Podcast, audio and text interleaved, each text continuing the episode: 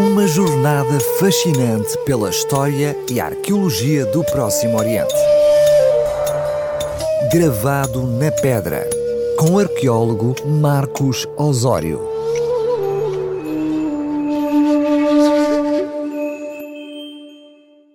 Estou de volta ao Egito nesta sua crónica semanal de temáticas da arqueologia do Próximo Oriente.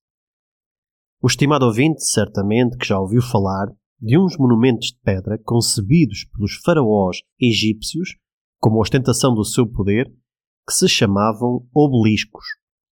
A palavra tem origem no grego obelos, que significa haste afiada ou agulha, devido à sua configuração morfológica. Os autores clássicos indicam que o primeiro destes monólitos foi erguido pelo faraó Mesfres, no início da era dinástica. A sua função era marcar os períodos do dia através da sombra projetada no chão pelo Sol, o deus Ra, adorado pelos egípcios. Mais tarde, os sucessivos faraós começaram a erguer obeliscos não só pela devoção solar, como por vaidade humana.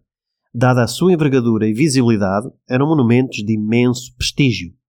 Estes monólitos eram geralmente esculpidos numa só pedra, em granito rosa ou arnito, rasgando-se o contorno do bloco rochoso antes de o extrair, o que tornava o seu transporte e erguimento admiráveis. Eles eram fabricados numa pedreira de Assuão, próxima da primeira catarata do Nilo, e desciam o rio em barcas especialmente construídas para o efeito. Os obeliscos tinham inscrições gravadas em hieróglifos com a ajuda de escopros metálicos suficientemente duros para talhar a pedra previamente polida. Pelo menos 31 obeliscos foram erguidos ao longo da história. Doze ainda se preservam no Egito, mas só quatro se mantêm no local original. Os restantes foram levados para algumas das maiores cidades do mundo ocidental. Heliópolis foi a localidade do Antigo Egito que teve mais obeliscos, havendo registros da existência de nove exemplares, logo depois de Luxor e Karnak, com seis. O faraó Ramsés II foi o maior construtor de obeliscos, conhecendo-se dez exemplares, ultrapassando Tutmoses III, Senusret I ou Hatshepsut, que se ficaram apenas com dois ou três monumentos. Curiosamente, Roma é hoje a cidade que abriga maior quantidade de obeliscos egípcios. Foram levados para lá dez monólitos oriundos das terras do Nilo, juntamente com outras cinco réplicas construídas já em época clássica. Quando os romanos conquistaram o Egito, no ano 30 a.C., após a Batalha de Ácio, que resultou na derrota da rainha Cleópatra VII, eles ficaram impressionados com a grandeza e simbologia destes monumentos. E sem pensar duas vezes, o imperador Augusto apropriou-se imediatamente de dois deles na cidade de Heliópolis, trazendo-os para Roma, para servir como gigantesco ponteiro de relógio solar, assinalando os meses do ano na sua base de forma que a sombra solar iluminasse o aniversário do imperador exatamente no equinócio de outono. Qualquer visitante que olhasse para esta agulha que marcava o tempo tomava consciência que uma nova era imperial tinha começado e que a grandeza de uma civilização se tinha transferido para a outra. O outro obelisco trazido por Augusto foi colocado no muro central do hipódromo dos Circos Máximos da cidade com a queda do Império Romano e as respectivas invasões bárbaras, ambos ruíram e foram reencontrados mais tarde, no século XVI, sendo colocados nas atuais Piazza de Monte Citorio e Piazza del Popolo. Depois de Augusto, outros oito monólitos foram levados para Roma por imperadores posteriores. No ano 40 d.C., o imperador Calígula trouxe um de Alexandria, para ser colocado no muro central do hipódromo que ele havia construído nos atuais terrenos do Vaticano. Este obelisco foi o único que nunca caiu desde o período romano, tendo apenas sido deslocado para a frente da Basílica de São Pedro pelo Papa Sisto V em 1586. Ele possui uma esfera dourada no topo que na Idade Média acreditavam que continha as cinzas de Júlio César. Quando finalmente abriram a esfera metálica, encontraram apenas poeira. Curiosamente, foram os papas Pio VI, Alexandre VII, Clemente XI e Sisto V que acabaram por voltar a reerguer na cidade de Roma, entre os séculos XVI e XVIII, a maioria destes monumentos de culto solar egípcio, derrubados e quebrados em época alto-medieval. O imperador romano responsável pelo saque de mais de metade dos obeliscos que existem na capital foi Domiciano.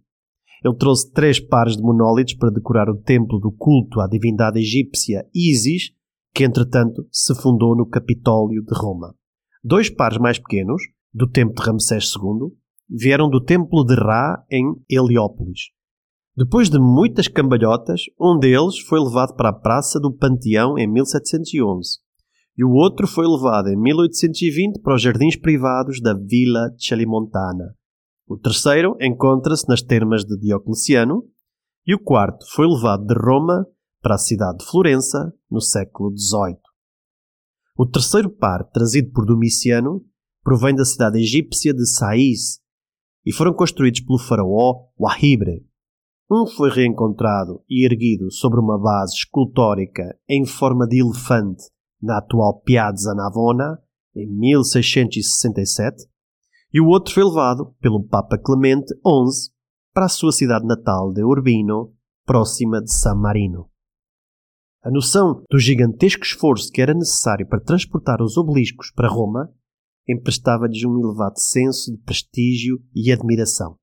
Os romanos utilizavam navios especiais com 300 remadores só para transportar os monumentos desde Alexandria até ao porto de Ostia, de onde eram depois carregados pelo rio Tibre acima até à capital, sem os danificar. Uma vez chegados ao destino, eram aplicados enormes guindastes de madeira para erguer de novo os monólitos. Imaginem então o que terá sido trazer o maior obelisco egípcio que se encontra em Roma. Ele tem 32 metros de altura e pesa 230 toneladas.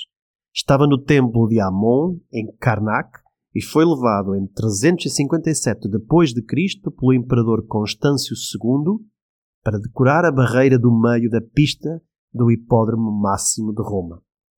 Mais tarde caiu, partiu-se e foi reencontrado em 1587 pelo Papa Sisto V, sendo erguido em frente à Basílica de São João de Latrão. Mas não foi só Roma que valorizou estes monumentos gigantescos do Nilo. Em Istambul, antiga Constantinopla, encontra-se outro obelisco do faraó Tutmoses III, levado pelo imperador Teodósio I no século IV Cristo e colocado uma vez mais no muro central do hipódromo da cidade. Mas, passados quase dois milénios, parece que possuir um obelisco egípcio ainda era considerado legitimador de honra e poder imperial. Primeiramente foi Paris a receber um destes enormes obeliscos com 23 metros de altura, feito por Ramsés II para o Templo de Luxor. Foi oferecido pelo vice-rei do Egito, Mehmet Ali, ao povo francês, em 1829. Demorou mais de dois anos a ser trazido por uma barcaça desde Alexandria, pelo Estreito de Gibraltar, subindo o Atlântico até Paris, com um custo estimado de 2 milhões e meio de dólares, sendo colocado no centro da Praça da Concórdia, onde se encontrava a guilhotina da Revolução Francesa. Outro grande império que possui dois obeliscos é a Inglaterra. Um dos exemplares provém da ilha de Filas, no Alto Egito, e foi adquirido pelo explorador britânico William Banks em 1815, que o trouxe para a sua propriedade em Dorset. O monólito tinha uma inscrição em hieróglifos e outra em grego antigo, que Jean-François Champollion e Thomas Young, responsáveis pela descodificação dos hieróglifos através da pedra de Roseta, leram a referência a Ptolomeu VIII e às rainhas Cleópatra II e Cleópatra III.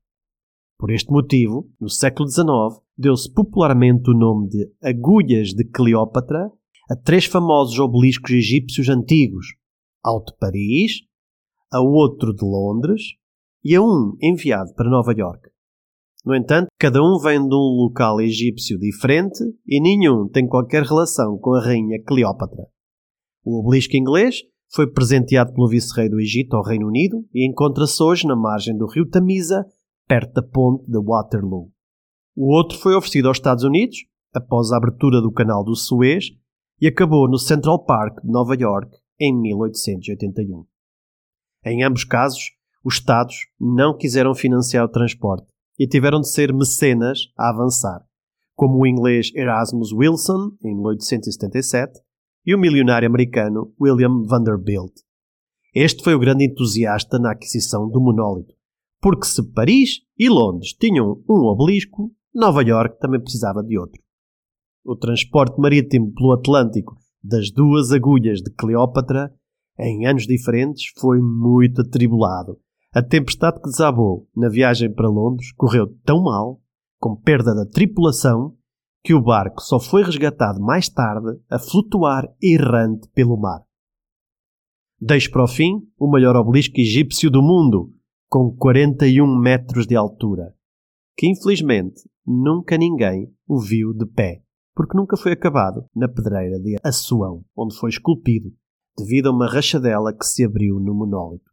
Provavelmente foi encomendado pela rainha Hatshepsut sendo um local de imperdível visita turística no Egito. O obelisco egípcio de Nova York foi o último a ser retirado da sua terra natal. Atualmente, o Egito pôs fim ao saque de património arqueológico e arquitetónico que Roma Antiga começou, e doravante mais nenhum obelisco, monumento ou qualquer outra coisa encontrada em solo egípcio pode deixar a terra do Nilo algo que todos nós concordamos plenamente. Despeço-me até ao próximo encontro consigo aqui na RCS, à mesma hora, onde teremos mais um apontamento arqueológico do Próximo Oriente, onde há muitas pedras gravadas que o passado não apagou. Uma jornada fascinante pela história e arqueologia do Próximo Oriente. Gravado na pedra com o arqueólogo Marcos Osório.